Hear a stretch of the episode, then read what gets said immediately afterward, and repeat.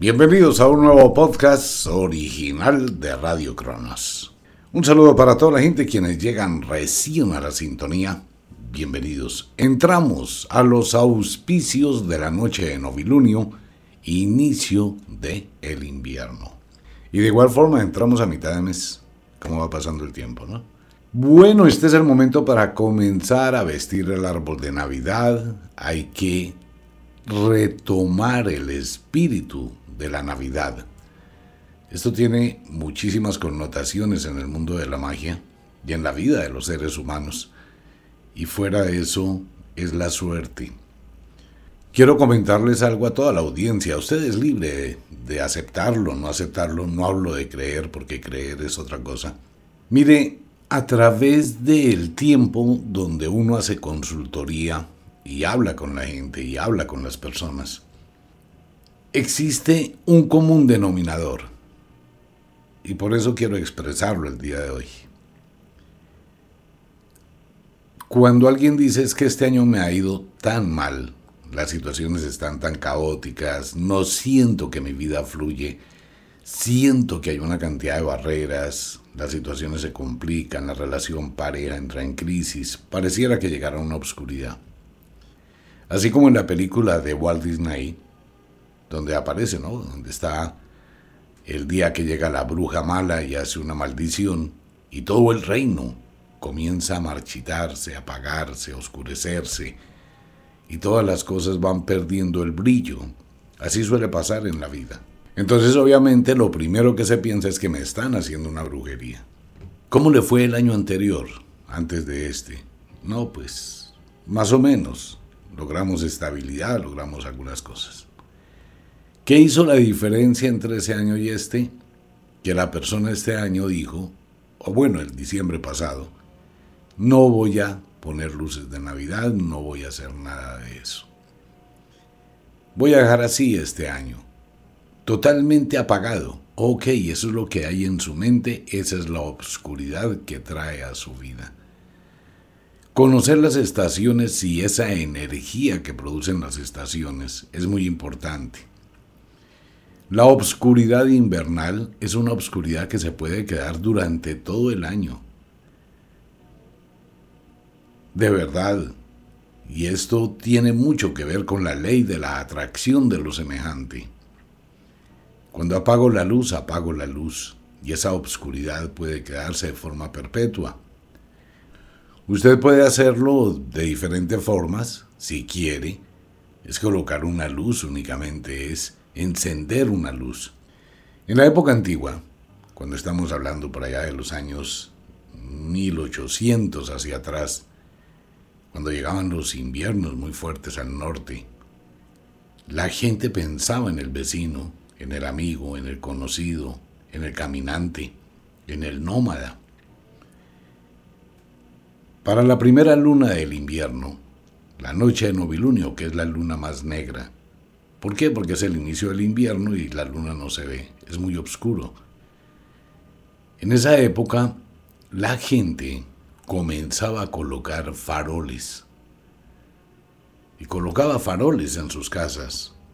En aquella época, pues las casas no estaban una al lado de la otra como ahora. No existía luz eléctrica, los caminos empezaban a llenarse de nieve. Pero ellos colocaban luces en las puertas de la casa faroles. Todas las noches los prendían hacia las 4 de la tarde, porque ya empezaba a oscurecer. Número uno era para guiar a los caminantes. Número dos era para que el vecino estaba pendiente de su vecino, de su amigo, se llama solidaridad. Y era como el mensaje de WhatsApp, ahora, oiga, ¿usted está bien? Entonces los vecinos estaban pendientes. Ah, doña fulanita ya prendió el farol, quiere decir que está bien. Ah, sutanito prendió el farol, quiere decir que está bien. Y así sucesivamente todos. Como no se podía ver toda la región, pues el que estaba más cerca, estaba más cerca, estaba más cerca, pues tenía información y sabía que estaban bien. Cuando algún vecino no prendía el farol, quien se daba cuenta cogía una pala, una pala, y empezaba a tapar el farol de él con la pala y moverlo.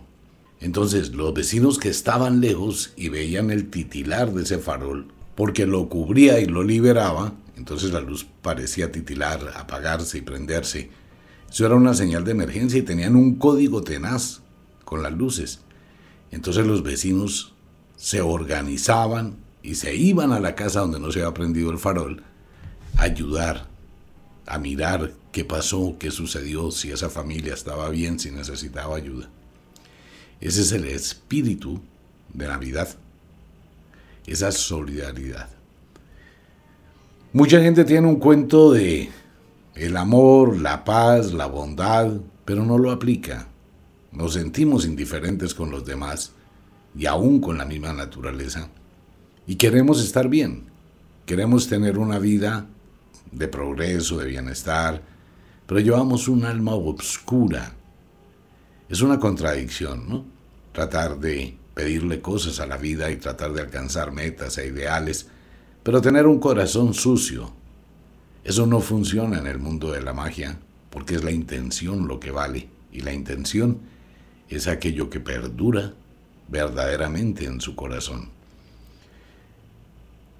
Desde la antigüedad se enciende la luz. En la Navidad, en los fríos inviernos. Y son las historias que contaban en Irlanda, al norte de Europa, de tantas cosas mágicas, extrañas, sagradas, que ocurren con ese tema. La celebración del ritual, el gran sabbat de Yule, el nacimiento del sol, el solsticio del invierno. Y esto lo tienen muchas culturas. La cultura china, por ejemplo, también celebra muchísimo el nacimiento del sol. Y la gran mayoría de culturas cuyas religiones están basadas en el sistema lunisolar. Pues que tienen como base o como principio la rotación de la Tierra alrededor del Sol y la rotación de la Luna alrededor de la Tierra. Por eso se llaman religiones lunisolares. La Navidad es el significado de lo nuevo, es la nueva ilusión, es la nueva luz, es la nueva esperanza, es el nuevo comienzo, eso significa Navidad. Entonces, hay una historia al árbol de Navidad que la contaré la otra semana, de cómo nace ¿no? la historia real del árbol de Navidad. Y ellos empiezan a propagar lo que pasó y empiezan a celebrar el Yule. Y estoy hablando de unos 1200, 1500 años antes de Cristo. Ya se celebraba el pueblo de los sumerios, celebraba la Navidad del solsticio del invierno con unas festividades impresionantes. Al pasar del tiempo, esta celebración fue invadiendo toda Europa. La celebración de la Navidad o del Yule o de los grandes Sabbat de la vieja religión cuando esta celebración llega a Roma, y quiero aquí pedirle un favor a todos los oyentes y más a los creyentes, a toda esta gente que abunda y que me ataca tanto, que son creyentes de la religión de una forma impresionante, que nunca han leído la Biblia, que jamás se han puesto en la tarea de leerla y se ofenden cuando uno dice cualquier cosa en contra de la Biblia. La Biblia es un libro terrible, hay que leerlo. Los podcasts de la Biblia, mentiras de la Biblia, vuelven pero únicamente en los podcasts exclusivos de Radio Cronos, porque nos censuraron. Entonces, cuando estábamos leyendo la Biblia en los otros programas, pues mucha gente se molestó, mandó información a YouTube, mandó información a Spotify, que estaba y respetando creencias, que no sé qué. Y les mandamos una carta, obviamente, donde decíamos que lo único que hacíamos era leer la Biblia. Y eso se ve prestó para una cantidad de incomodidades. Entonces, las mentiras de la Biblia vuelven, pero únicamente para los podcasts exclusivos. ¿Qué pasó? Como el que no sabe es como el que no ve. Y uno acepta todo porque sí, sin nunca detenerse a pensar, a analizar, a investigar. Cuando llegó la gran celebración del Yule a Roma, los romanos tenían otro tipo de celebración que se llamaba el Sol Invictus, que celebraban el 25 de diciembre. Bueno, ellos celebraban desde el 16, que es una fecha mágica, hasta el 26, 27 de diciembre, todos esos días celebraban el Sol Invictus. Esto se convirtió en los Saturnales. Por favor, tome nota. No me crea nada. Escriba. Saturnales, festividad romana. Busque, investigue y lea y aprenda. Lo que hacían los romanos era una orgía de siete, ocho días una festividad, la cosa más tenaz del mundo, celebrando el Sol Invictus, el nacimiento del Sol. Hasta ese momento su cuentecito de la cristiandad ni siquiera estaba en papeles, nada que ver, eso no existió nunca. Pero sí se creó a partir de eso. Entonces, como era una orgía y como era una festividad, y mucha gente se rompe y se desgarra las vestiduras de que eso es pecaminoso. Pero por favor, vivimos lo mismo en el día de hoy.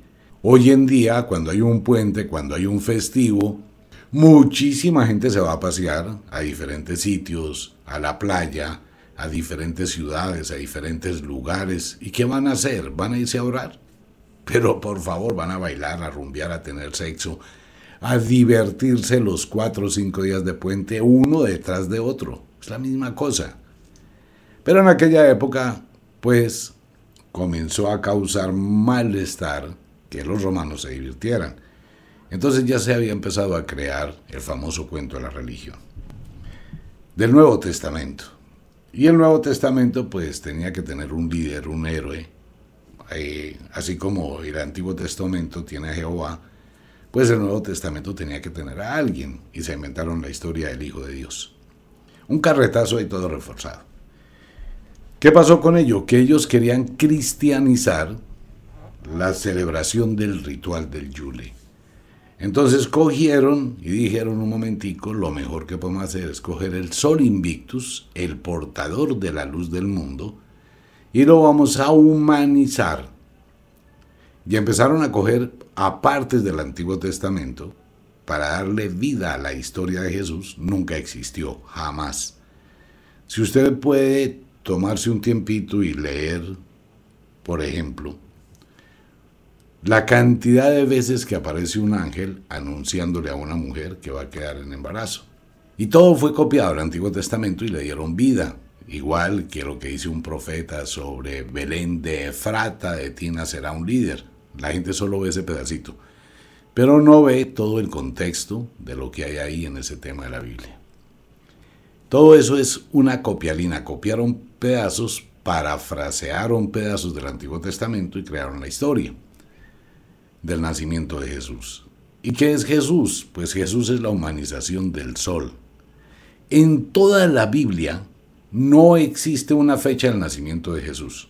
No la hay. No existe esa información. Dicen que es en el invierno, pero es que el invierno va del primero de noviembre hasta el 2 de febrero. Históricamente eso no es cierto.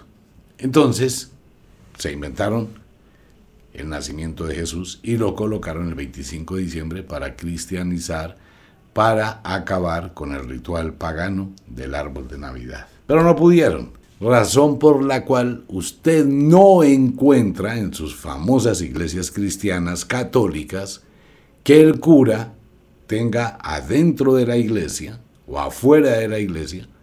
Usted lo encuentra en la placita, que es de la Junta de Acción Comunal. Pero dentro de la iglesia usted no encuentra árbol de Navidad. Usted encuentra es un pesebre, que eso es de mentiras. Y que fue hecho por allá en los años 1500.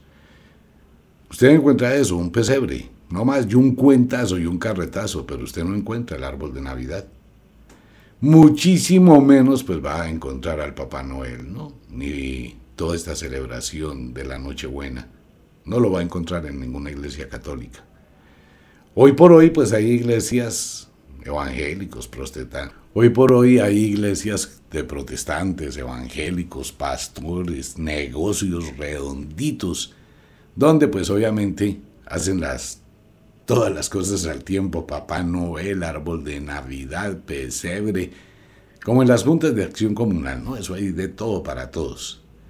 Pero la iglesia trató y ha tratado durante dos mil años de cristianizar la fecha, que se mantiene viva desde la antigüedad, el árbol de Navidad y todo lo que conlleva la Navidad, porque es la magia de la naturaleza.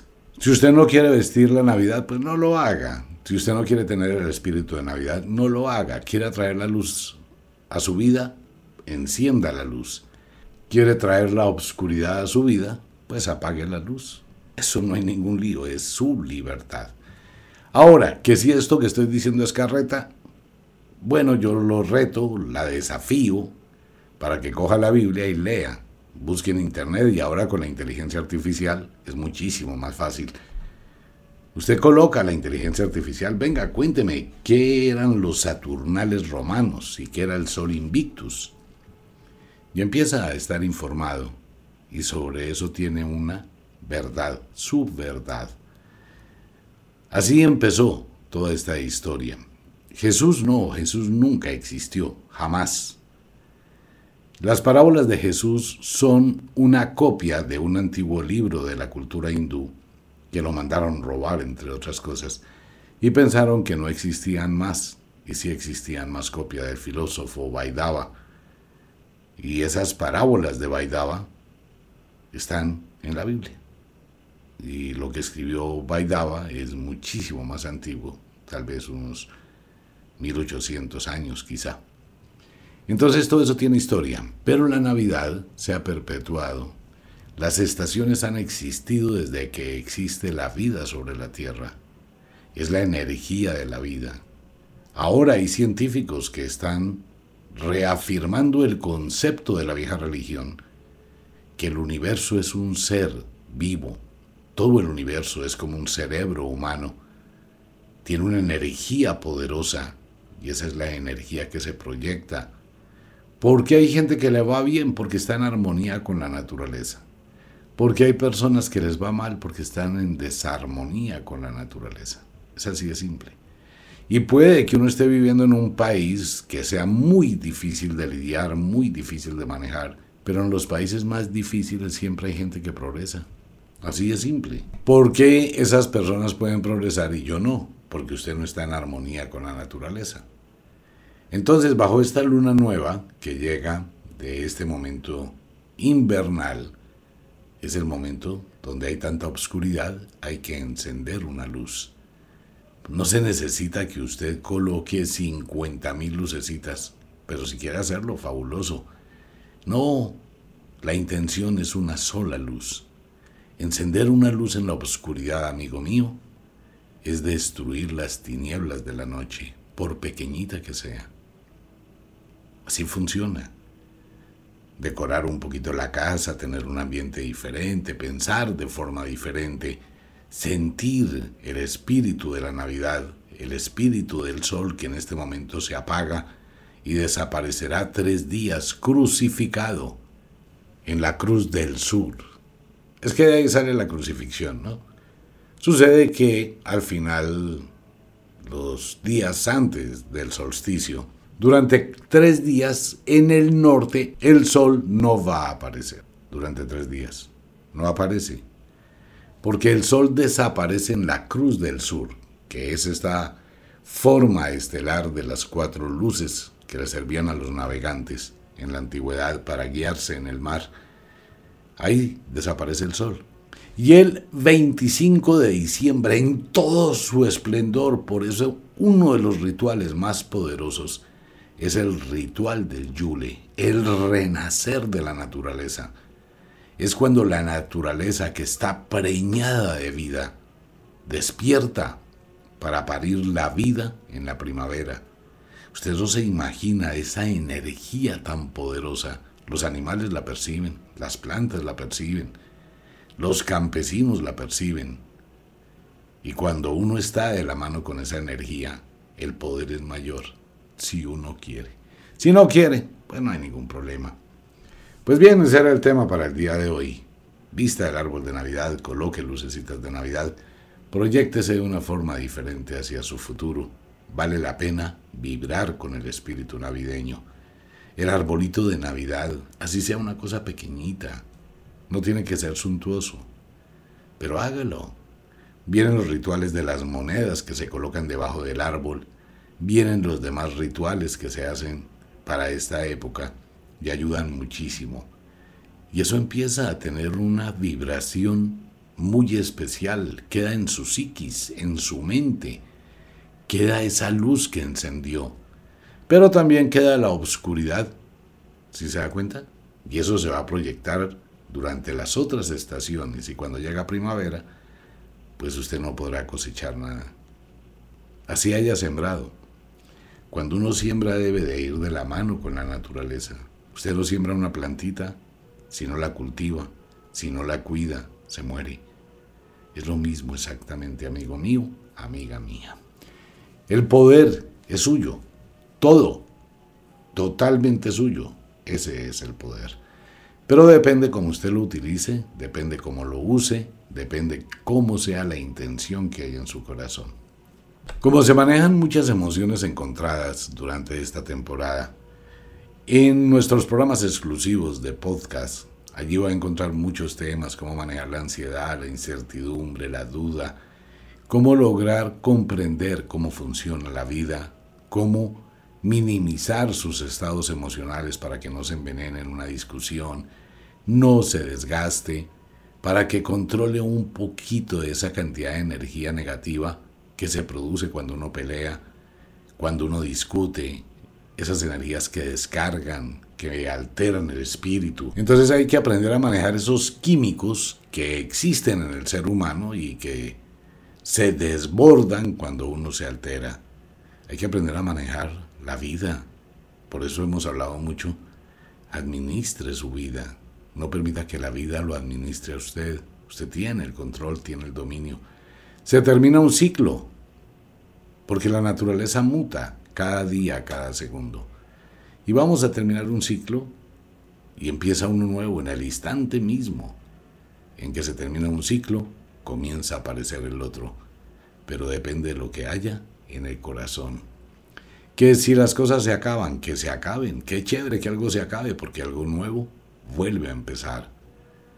Y en lugar de pensar en el final del 2023, pero por favor, ya estamos en el 2024. Los magos, las brujas, los hierofantes, los aprendices del mundo de la magia, en este momento están pensando ya en el 2024 no están esperando a que cambie el almanaque, me voy a ganar dos meses, pero por favor. Ahora, los que siguen el mundo de la magia, los que están en armonía con la naturaleza, pues se empezó hace 10, 11 días el año 2024. Ya llevo 11 días del 2024. Empecé el año el 31 de octubre en la noche del Samhain, cuando acabó el otoño y empezó el invierno, el final del año agrícola, el nuevo año agrícola ya comenzó. Entonces, ¿qué me gané? Me gané 60 días, noviembre y diciembre. Estoy trabajando, produciendo, creando, como lo hace la naturaleza durante la época invernal. Puede que usted no vea nada, pero por debajo de la nieve Todas las raíces están alimentando, los vientres de los animales están gestando la vida, las plantas están produciendo ese cambio maravilloso, llenándose de energía, colocando más fuerza en sus raíces, produciendo, alimentándose. Toda la naturaleza está preñada de vida, por eso no hace nada afuera, porque internamente se está gestando. ¿Y qué va a pasar? que en la primavera, en la primavera las cosas no aparecen así por magia. En la primavera las hembras de todas las especies preñadas empiezan a parir. La naturaleza empieza a parir flores, cosechas, vida. Todo se llena de la tibieza del nuevo sol y la vida se renueva. Eso es Navidad. Un abrazo para todo el mundo. Nos vemos. Chao.